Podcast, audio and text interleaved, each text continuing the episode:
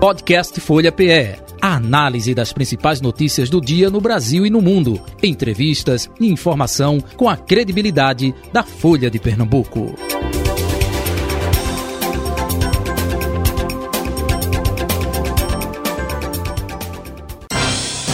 Folha Política. O nosso convidado de hoje, o deputado eh, Renato Antunes, deputado estadual do PL. Deixa eu logo saudar a nossa companheira de bancada aqui, Carol Brito, subeditora de política da Folha de Pernambuco, porque infelizmente tivemos a notícia né, do falecimento, da morte do ex-deputado Ricardo Costa, que começou sua carreira na vida pública em 1988, ao assumir o cargo de secretário de Desenvolvimento Econômico de Olinda, na gestão ainda de Luiz Freire.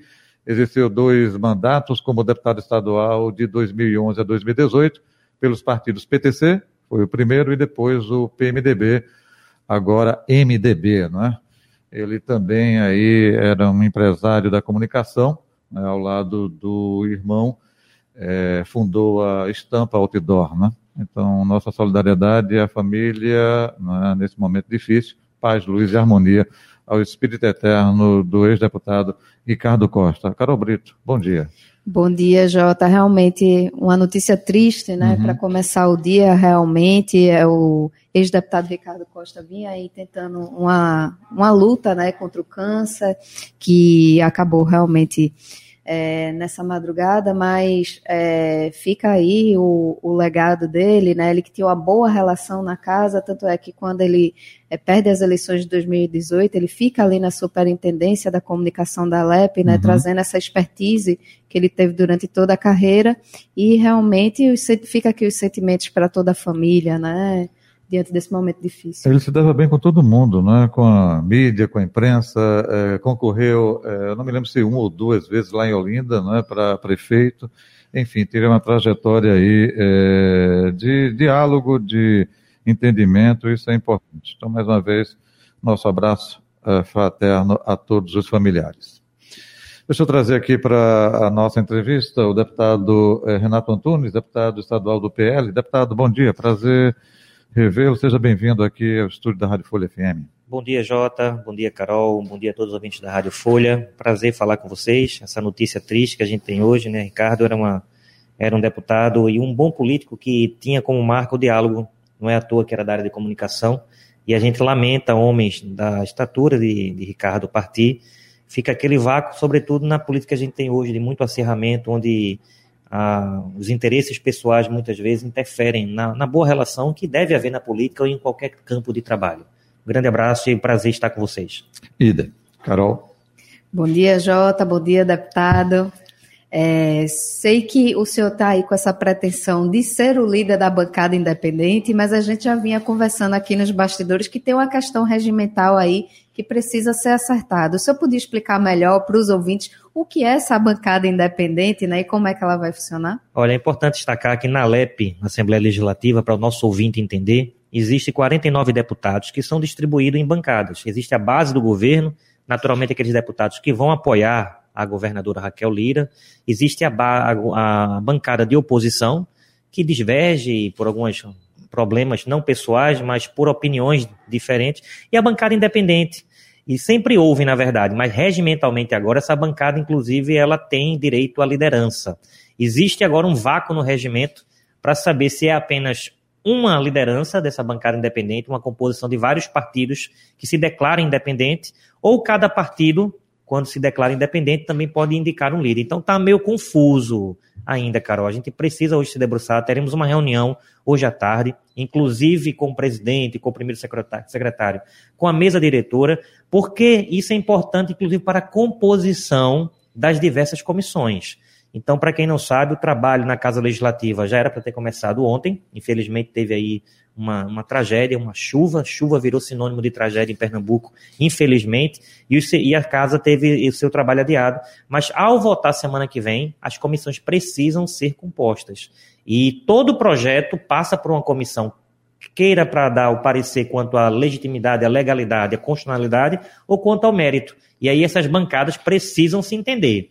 Eu falei que senão não almejo ser líder, né? meu nome foi colocado, mas estou à disposição da casa e eu tenho certeza que a gente vai se entender, porque o nosso maior interesse é entregar resultado e a gente precisa se organizar para entregar resultado para Pernambuco, que é discutir os projetos que entram na LEP.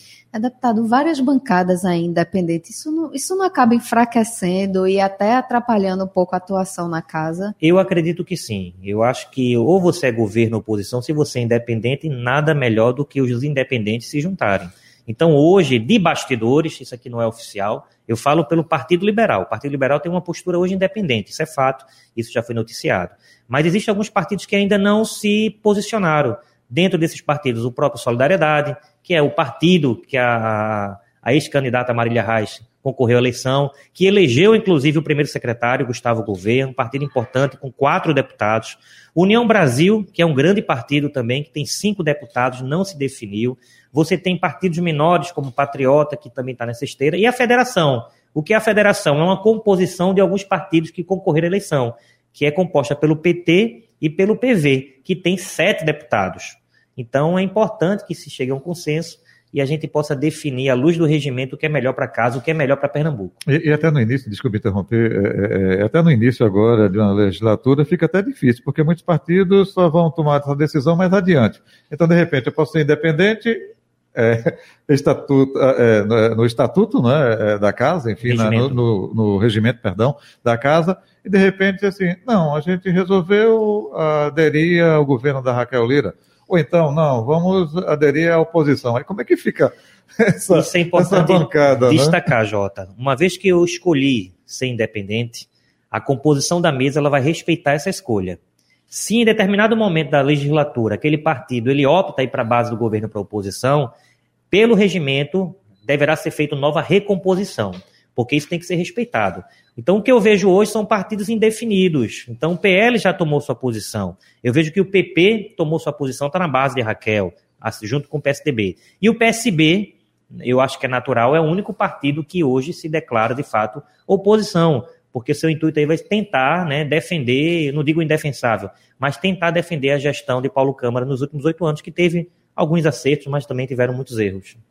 E, deputado, o senhor tem uma expertise aí de compor blocos muito heterogêneos, né? O senhor tem essa experiência da Câmara do Recife, onde o senhor foi líder de uma oposição que ia do PL ao PSOL, né? O senhor acredita que isso pode ser repetido agora na Assembleia Legislativa, com uma bancada que vai do PL para o Solidariedade? Olha, eu falo que quando a gente compõe bancada é para dentro da casa. A gente dialoga. Claro que há divergências ideológicas. O PL é o oposto do PSOL dentro do PL é aquele que aqueles que inclusive defendem né, extremismo à direita. Mas quem conhece Renato sabe do meu perfil mais moderado. Eu não digo que eu sou centro, eu tenho, eu sou de direita no contexto econômico, mas sou moderado, eu consigo dialogar. A prova disso é que eu dialogava muito bem com o pessoal, que na altura havia o Ivan Moraes, a Dani Portela, que a Dani agora inclusive também está lá na LEP comigo. Então não há nenhum problema da gente estar tá na mesma bancada. Existem pautas que não tem jeito. A gente vai divergir. Mas quando houver uma pauta que o interesse seja Pernambuco, Carol, ninguém pode estar de bico e falando, olha, qual é a cor do teu partido, qual é a tua sigla. Não, o interesse é o povo de Pernambuco. Então vai ter matéria que a gente vai discutir. Eu posso já até adiantar uma aqui para você. Então, por exemplo, fala-se do da água em Pernambuco. Raquel prometeu que ia dar um jeito na Compesa.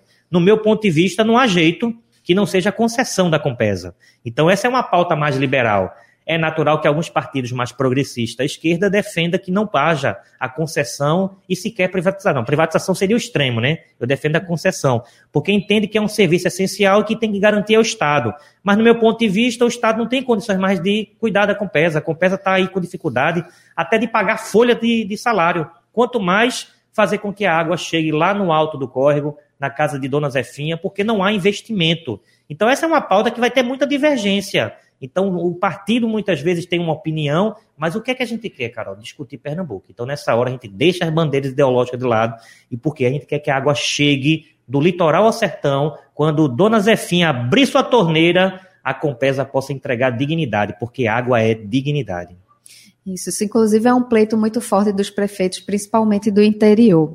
Agora, é, deputado, ainda na questão da Assembleia, a gente viu que a proporcionalidade aí não foi o fator que prevaleceu na eleição da mesa diretora, né? A gente viu que o presidente, ele é de um partido que tem apenas três deputados, o primeiro secretário de uma bancada é, com apenas quatro deputados. O senhor acredita que na composição das comissões essa questão da proporcionalidade de bancada deve prevalecer ou outras composições podem ser feitas? Eu acredito que deverá não, ela será respeitada, Carol. A eleição da mesa é um fato. O presidente, naturalmente, se você olha à luz dos números, seria o PSB a indicar, porque tem a maior bancada. Mas seria incoerente nós termos um presidente da LEP do PSB, uma vez que hoje a governadora é do PSDB. Então a escolha de Álvaro, além do trabalho incrível que Álvaro fez, de unir a casa. Prova disso que os 49 deputados votaram a favor. Isso é fato. Né? Foi unânime a eleição. Então tem que elogiar aqui o trabalho que Álvaro fez, mas era natural, é do partido de Raquel. O presidente, ele pauta as matérias. Então ele tem esse poder de dizer o que é que vai para a ordem do dia. Então tinha que ser um aliado de primeira hora da governadora. E Álvaro construiu esse caminho. Gustavo, eu, eu digo que ele foi um craque dos bastidores, né? Quem conhece de política ali, ele foi o meu campo, camisa 10 porque ele eleger-se primeiro secretário, sendo de uma bancada que foi oposição na construção de Raquel, mostrou a habilidade dele, mas também mostrou capacidade de diálogo e sinalização que vai ajudar Raquel. E quem conhece Gustavo, ele já está fazendo isso nos bastidores, porque até a composição das comissões, a gente justamente a gente quer criar essa ideia de respeitar a proporcionalidade. Embora não seja a regra, é a tradição que preza lá no nosso regimento que os partidos têm que ser contemplados. Inclusive, Carol, deixa eu só deixar registrado isso aqui. Na eleição da mesa, a gente tentou fazer isso. Só que houve disputas. Havia uma chapa oficial e nessa chapa havia respeito a todos os partidos, inclusive aqueles que aderiram de última hora, como o PP, né, a federação. Mas em alguns casos específicos aí, citando dois, houve bate-chapa e nesse bate-chapa o voto é fechado, e aí esse critério da proporcionalidade teve um desarranjo. Mas tenha certeza que nas comissões vai ser respeitado. Por quê? Porque a nossa Constituição prevê que os partidos políticos têm que ter representatividade. Então é inadmissível você não dar representatividade a um partido político que foi eleito de forma democrática. Quer seja aquele que teve mais voto, como o PSB, como aquele que teve menos, que é o caso do Patriota. Agora, deputado, falando da questão da proporcionalidade, se a gente for pegar as maiores bancadas ali são PSB e PP. E o líder do governo, Isaías Regis, já disse que a intenção do governo é ter na comissão de justiça o Antônio Moraes, que é do PP, e ter na comissão de finanças a Débora Almeida, que é do PSDB, que tem apenas três deputados estaduais. Como é que vai conciliar aí a vontade do governo com a proporcionalidade? A proporcionalidade que o regimento reza é na composição, não quem vai ser o presidente. A escolha do presidente é a escolha dos membros que são eleitos para aquela comissão. E, naturalmente, há um arranjo, isso aí, quando eu falo arranjo, o, o nosso ouvinte entenda que é, a, é a boa política. Uhum. No sentido que, numa presidência de comissão importante, como legislação e justiça, você tem que ter alguém que seja aliado com o governo. Numa comissão importante, como orçamento e finanças, que toda a matéria passa por lá, e a outra, que é de administração, é natural que os aliados do governo Raquel sejam indicados para presidir porque deixo claro, quem preside, ele não é melhor do que ninguém, não recebe salário melhor do que ninguém, ele só tem a prerrogativa de fazer a escolha da pauta. Então ele determina o que vai ser votado. E é importante para a governabilidade de Pernambuco, para a governança, que seja alguém aliado a Raquel. Então imagina, Jota, você tem alguém ali, um opositor, ele vai sentar na pauta e vai dizer não se vota nada. Lá na Câmara eu fui oposição durante seis anos, no Recife. Sempre participei da CLJ, porque gosto da área jurídica, entendo um pouco, mas nunca fui presidente e também nunca tentei ser, porque eu sabia que é uma prerrogativa uhum. do prefeito escolher o seu presidente para que possa né, pautar. E é o que vai acontecer também nas comissões, não digo mais importante, mas naquelas comissões que todos os projetos transitam, que são Constituição e Justiça, orçamento e finanças e administração. Uhum. O deputado Renato Antunes, até Carol, quando falou aí de Antônio Moraes, a gente sabe que ele tem bom trâmite na Assembleia, o fato de ter abdicado de concorrer no bate-chapa com Álvaro Poço, isso tudo facilita justamente essa condução dele, né? Os demais é que é um pouco dessa boa política, como o senhor disse, olha, vamos, é, é, cede aqui, mas nesse outro não, é um pouco disso, né? É importante registrar que não há prêmio de consolo para ninguém Antônio Moraes, se for presidir a Comissão de Legislação e Justiça, primeiro, porque é uma pessoa que tem extrema capacidade. Eu acho que já tem quase sete mandatos, ou são oito mandatos. É alguém que entende da área do direito e entende tudo dos bastidores da política. E é um aliado. Então, naturalmente, seria um nome que eu acho que agregaria a casa pela experiência que ele tem. Débora Almeida já foi prefeita, mas Débora Almeida também é da área do direito, salvo me engano, não sei se ela é procuradora do Estado, é alguém que tem capacidade técnica. Eu falo que na política você tem a boa política quando você dialoga, conversa, mas tem área que tem que ser técnica, Jota. É feito uma rádio, tem uma rádio aqui que às vezes você coloca uma pessoa que cumpre aquela missão, mas tem determinado setor que a pessoa tem que ter especificidade naquilo que está fazendo para que possa haver um bom andamento dos trabalhos. Perfeito. E, deputado, o senhor teve a oportunidade de sentar com a governadora Raquel Lira na última sexta-feira, né? O senhor adiantou um pouquinho as pautas que são prioritárias, que o senhor quer discutir na Alep, inclusive a questão da água. O que é que o senhor é, traz aí de como foi esse encontro? O que é que o senhor levou para a governadora? Sexta-feira, a Raquel fez um encontro que eu, eu tive a oportunidade de fala e eu ressaltei o espírito republicano da governadora. Não é fácil você botar na mesa 49 deputados, sabendo que a mesa existem deputados que opõem-se ao governo dela. Mas esse primeiro momento é um momento de escuta. É como ela falou, é deixar de lado a vaidade e deixar de lado as siglas partidárias e pensar Pernambuco. E eu falava nessa reunião, e eu tive a oportunidade de falar para Raquel, e eu vou repetir o que eu falei. Eu falava para Raquel, Raquel, olha, é muito bom quando a gente escuta o conselho da base aliada, mas é muito melhor quando a gente escuta os opositores, porque é na divergência de opinião que a gente constrói. E o PL, Renato Antunes, vem com esse espírito. Eu defendo e sempre defendi, Carol. Tu acompanhava nosso trabalho lá na Câmara e as brigas que a gente pegava lá, porque eu sempre defendi um parlamento forte, autônomo, independente.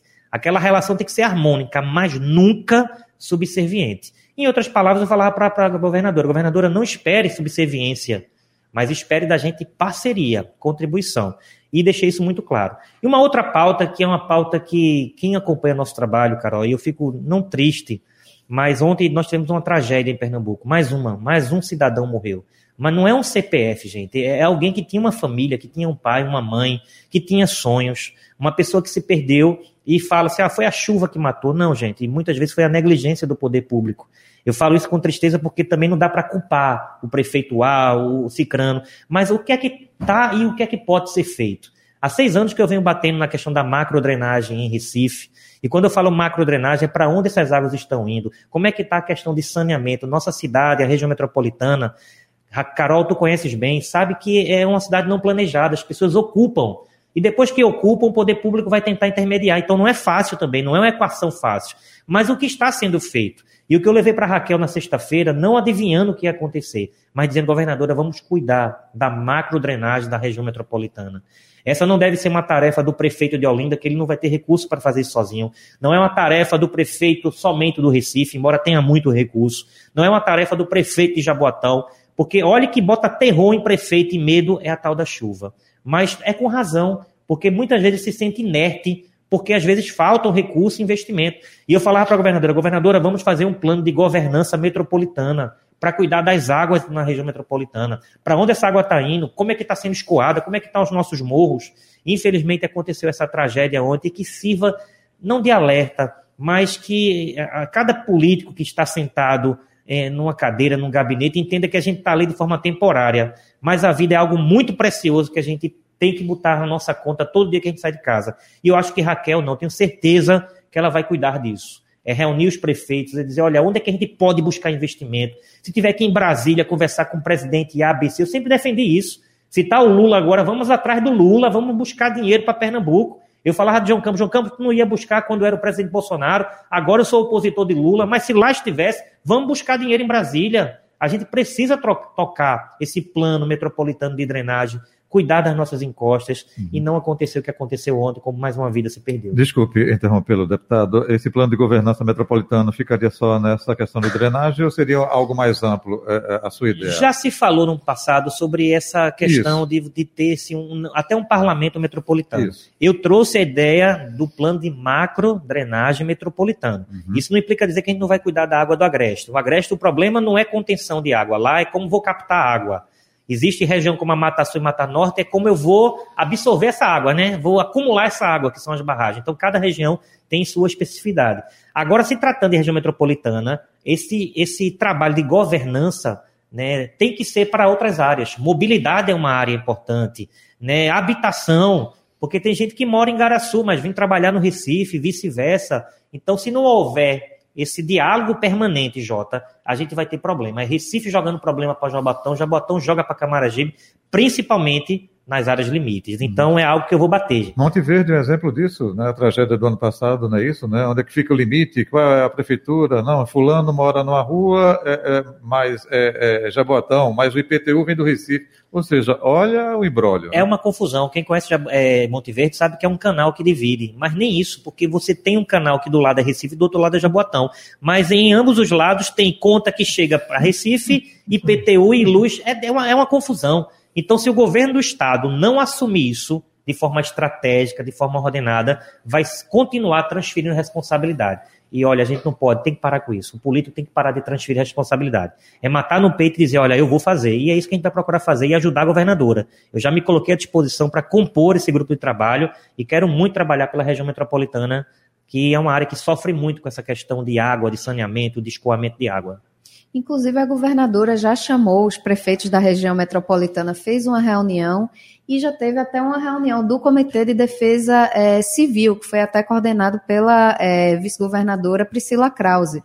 Agora, isso ficando só no âmbito do executivo. Senhor acredita que ela deveria chamar também representantes da Assembleia para se integrar essa discussão, Renato? E vai chamar, Carol. Eu acho que ela já sinalizou que vai fazer isso. Mas o executivo é importante porque o executivo mexe com o orçamento. Então acho que o primeiro passo foi dado. Um passo que eu, Renato, vou dar, independente se Raquel vai na frente ou não, mas eu acho que ela vai, eu vou buscar esse entendimento, criar uma frente parlamentar em defesa da macro drenagem metropolitana e vou conversar. Vou conversar com vereadores de Garaçu, de Abreu Lima, de Paulista, de Camaragibe, do Recife, criar uma frente ampla que a gente possa dizer, olha, estamos aqui, queremos colocar o nosso trabalho, a nossa expertise e a nossa vontade para resolver o problema. Então essa é uma temática que eu vou tratar com muito carinho. Sabe por quê, Carol? Porque tem gente que quando chove não dorme, tem medo porque a sua casa pode cair, o seu sonho pode ruir, pior de tudo, alguém pode morrer. E a gente precisa se incomodar com isso também. Eu estou incomodado com isso e falava para minha equipe para outros deputados que também, sabe, acreditam nessa temática. Gente, vamos se esforçar. E aqui eu não quero saber se tu é PSOL, se tu é PT, PSB, vamos dar as mãos. Porque quem está caindo no morro lá não está preocupado com qual partido que votou, não. Ele quer solução para aquele problema. E, deputado, voltando mais um pouco para a questão do seu próprio partido, né? A gente vê o presidente é, do partido estadual, Anderson Ferreira, tendo uma atuação aí muito é, vinculada às decisões da bancada, né? A gente viu que todas as decisões que foram tomadas foram com reuniões é, com ele presente.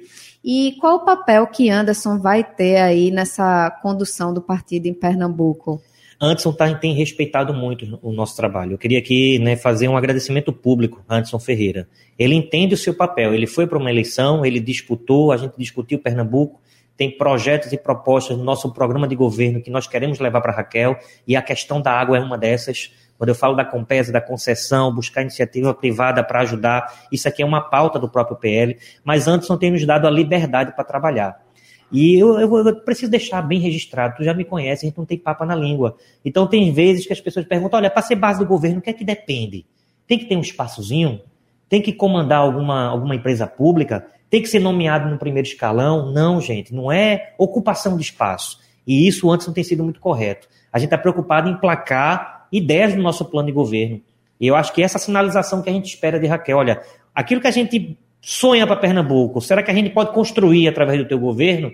E se a resposta for positiva, a gente é base. É isso que se discute. E antes não tem sido muito correto. Aquilo que os deputados, os cinco deputados do partido, acordarem, vocês têm o meu aval. Ou seja, eu quero respeitar o espaço político e a representatividade que cada um de vocês tiveram na urna. Aí vai deixar de ser independente. A independência é boa, a independência porque eu, eu falava para muita gente, olha, eu nunca quero perder a capacidade de construir, mas se tiver uma crítica, eu prefiro falar uma dura verdade a uma doce mentira, porque é bom às vezes você falar. E parece que quem é base fica, não, não pode fazer uma crítica. Eu discordo disso. Uhum. É como eu falei para Raquel, a boa crítica constrói. E, e, ampliando agora, ainda sobre o seu partido, PL, enfim, né, o ex-presidente Jair Bolsonaro, é, e se fala que estão numa construção de até mesmo substituição, né, caso ocorra inelegibilidade eh, do ex-presidente. E foi falado, ventilado, pelas ações, até mesmo do período de campanha de Michele Bolsonaro. Ontem ela colocou nas redes sociais dizendo que não tem intenção. Mas mesmo que tivesse também quatro anos de antecedência, não era viável dizer isso, né? É um bom nome para é, substituir o presidente Jair Bolsonaro, o ex-presidente Jair Bolsonaro ou não? O PL teve uma, uma, eleição muito exitosa no parlamento. Foram 99 deputados, Jota, e isso tem que ser estudado, não. Isso precisa ser encarado como realidade. Então, o Brasil, ele tem uma tendência, ele está dividido. E quando se fala direita e esquerda, entenda, gente, não é a cor da tua bandeira, é o que a gente defende. A direita defende uma economia mais liberal, uma economia mais pró-mercado, uma economia que tenha participação do privado, é compartilhar responsabilidade. É um Estado, quando eu falo Estado, poder público mais enxuto, enxugar a casa. Então é isso que a gente defende a nível de economia. Então o próprio PL que compõe a direita, eu não digo a extrema direita, a direita, nenhum extremo é bom, mas a gente precisa também se reinventar. E falar de nome agora eu acho que não é nem salutar. Uhum. Eu acho que Bolsonaro ele teve seus acertos, teve seus erros, deixou aí um governo com quatro anos com muitas entregas. Quem conhece Renato sabe que eu sempre defendi a política é, liberal e conservadora, mas nunca fui e nunca me titulei bolsonarista, porque eu não defendo nomes, defendo ideias. Uhum. E falar de Michele agora, eu vou estar defendendo o nome. Então, por isso que eu prefiro acreditar em ideias. E o Partido Liberal, ou seja, a nova direita que eu espero que surja no Brasil, em Pernambuco eu vou defender, é uma direita que entenda que o Estado ele tem que entregar aquilo que é essencial, a saúde, a educação e a segurança pública. Mas aquilo que a iniciativa privada pode fazer, ela tem que fazer, que é gerar emprego e renda. A gente não pode ficar refém. Quem recebe seu Auxílio Brasil aí, que agora voltou a ser Bolsa Família, sabe o quanto é importante. Mas se perguntar para a pessoa, você quer um trabalho com carteira assinada? Eu tenho certeza que muitos deles que querem trabalhar, eles preferem a carteira assinada. Hum. E quem dá emprego e renda não é o governo. Na minha visão, quem dá emprego e renda é aquele que tem riqueza e distribui riqueza. É o capital privado. E aí o capital privado precisa ser parceiro do poder público. É o que eu defendo. E aí a gente vai discutindo mais para frente quem pode nos representar na prefeitura, no governo do estado futuramente, ou até mesmo na presidência da República. Agora, dentro do próprio PL, tem essa ala ou tendência aí de extrema-direita? O senhor disse, olha, extrema-direita não. O senhor é mais moderado, seria isso? Eu me digo, eu digo assim, como eu falei, eu nunca defendi nome, defendi ideias. Eu me sinto moderado porque o ser moderado te dá capacidade de dialogar quem pensa diferente de você. Então, quando eu falo isso, eu sei que o pessoal, eu tenho divergência, porque o pessoal, o PT, é aquela política social onde o Estado deve ser supridor de uhum. tudo, e eu discordo disso. O Estado nunca deve ser supridor, ele deve ser parceiro. Uhum. Ele deve né, coibir as grandes diferenças, mas nunca ditar as próprias regras e dominar tudo, é o que eles defendem. Mas isso não impede dizer que haja uma boa ideia do pessoal do PT que por, por mas, mas, eu, pode... mas eu não digo é, é, é, outros partidos, digo dentro do próprio PL. Tem essa ah, ala radical, não, não, eu não de posso extrema... nome. A, a, a, gente saiu de Sem uma eleição... nome, só ala. Não a existe, gente saiu né? de uma eleição muito traumatizante, Jota. Então o partido, o partido não, o país ficou dividido. E quando eu falo de um tom mais moderado, é a gente pensar que a camisa verde e amarela é de todo mundo. O cara que votou no Lula também ama o seu país. E a gente tem que respeitar o que aconteceu nas urnas. E agora, e a gente, as nossas ideias têm que prevalecer no sentido, vamos construir tem quatro anos aí para a gente trabalhar, não um nome, mas um projeto de governo que se opõe ao PT. Como eu falei, eu sou contrário à política do PT de, sabe, de lotear espaço, sabe, de um, de um país que empresta para o mundo e não cuida das suas próprias mazelas. O BNDES vai abrir agora empréstimo para o mundo. Argentina, Venezuela, o que for. Mas olha, tem muita mazela. Morreu gente aqui em Olinda ontem, que o morro caiu. Então, cadê o recurso federal ali? Não é que a gente tem que ser desumano com o que acontece lá fora, ajudar na medida do possível. Mas a gente tem que cuidar das mazelas da nossa própria casa, e são muitas, Jota. Muita coisa que a gente precisa melhorar no nosso Brasil.